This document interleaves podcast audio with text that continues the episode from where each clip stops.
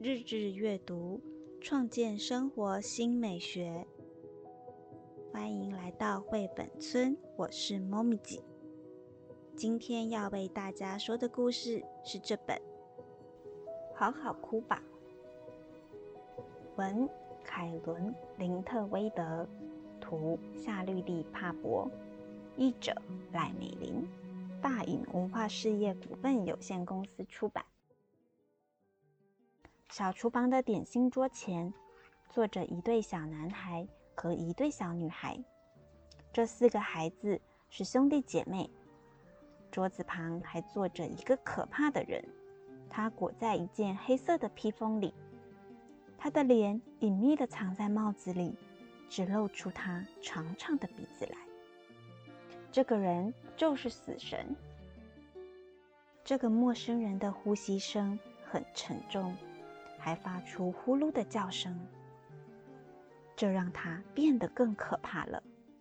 但是孩子们一点也不怕他，他们只是非常担心，楼上孩子们的老祖母生了重病，躺在床上。死神来这里就是为了接走老祖母。孩子们知道死神来的目的，所以他们试着想要争取多一点时间，不要让死神这么快就带走老祖母。孩子们知道死神唯一的朋友就是黑夜，黎明前他一定得到他的王国，所以孩子们一定要拖过黑夜。或许我们可以骗他，让他忘记时间。我们的祖母就不会离开了，孩子们想。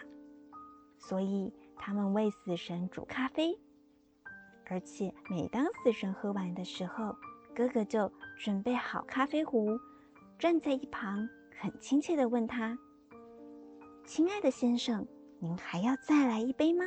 死神点点头，因为他好喜欢咖啡，尤其是像黑夜那样。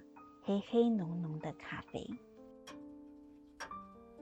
时间就这样溜走了。死神终于喝光所有的咖啡，他用他那骷髅似的手推开杯子，打算站起来。妹妹赶紧阻止他。他之前只敢一直盯着死神看，现在他紧紧拉住死神的衣袖，很真心诚意地问他：“亲爱的死神啊！”为什么我们的祖母一定得死呢？她可是我们最喜欢的老祖母，也是我们的。有人说，死神的心是死的，他的心黑的就像明炭一样。不过，这一定不是真的。在死神黑色的披风外套下，一定跳动着鲜血一样红润的心脏。红彤彤的心，就像最美丽的朝阳，充满着对生命的热爱。死神呆呆地望着他们好一会儿，这整个气氛让他非常悲伤。于是，他跟孩子们说了一个故事：很久很久以前，离现在真的太久了，所以我是全世界唯一还能够。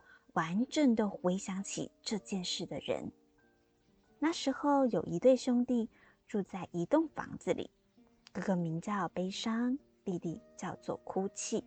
这两个年轻人真的非常忧伤，天天都是这样，围绕着他们的全是忧愁。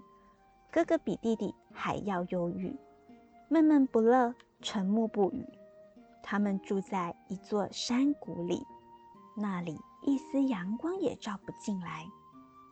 山谷的周围被小山丘包围着，阴森森的。不过，在这些小山丘里，有座山丘上头住着一对姐妹，姐姐叫做快乐，妹妹叫做欢笑。应该这么说，这两个姐妹所过的生活，正好和那对忧伤的兄弟恰恰相反。老天赐给他们的是天天都有阳光照耀，以及幸运的时光。总而言之，一切都是很美好的。但是，一切虽然都这么美好，这两个姐妹还是有种好像少了点什么的感觉。到底少了什么呢？她们也不是很清楚。尽管她们分配到所有的幸运，她们并没有真正感到高兴。就像你们预料的那样，有一天，那对姐妹和那对兄弟相遇了。悲伤跟快乐很快就爱上对方，哭泣和欢笑也爱上对方。他们很快就发现，其中一个人如果没有对方，就活不下去了。所以，他们举行了盛大的婚礼，悲伤跟快乐结婚，哭泣跟欢笑结婚。然后，每对新婚夫妇就搬进他们自己的房子里。房子盖在半山坡上，所以要到他们两边的老家。都是一样的远。有时候他们往下走去探望悲伤和哭泣这对兄弟的父母；有时候他们向上爬到快乐和欢笑这对姐妹的父母家去。这四个人终于变得很老很老了。当哭泣死的时候，欢笑也在同一天死去。同样的，当悲伤死的时候，快乐也在同一天死去。他们是这么紧密的在一起，没有另一半，另一个也就活不下去了。死神看着这个眼神空洞的小女孩，她扮了一个鬼脸，这真的是个温暖的微笑，就像生和死一样。他说：“如果没有死亡，又怎么能凸显出生命的价值？如果不曾下雨，谁会好好享受阳光？”如果没有黑夜，谁又会高兴的盼望白天来到？四个孩子悲伤的望着对方，可能不是每个孩子都能用同样的方式来了解这个奇怪的故事。不过，他们都知道，死神有他的道理。死神站起来，他摸摸姐姐的头，拖着沉重的步伐走出厨房。朝楼梯走去，弟弟朝他窗外望去，他看见天好像要亮了，黎明就要来了。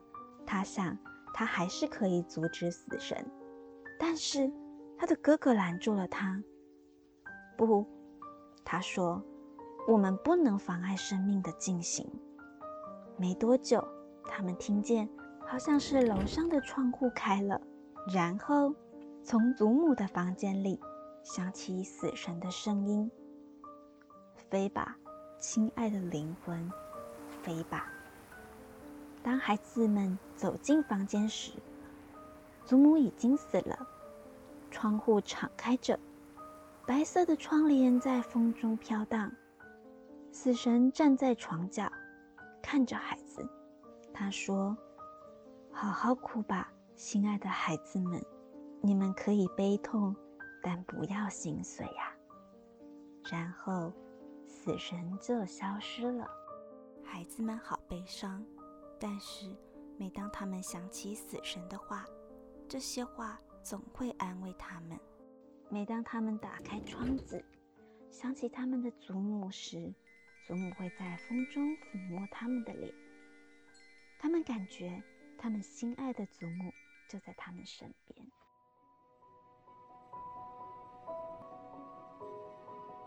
今天的故事就说到这里，我们下次见喽。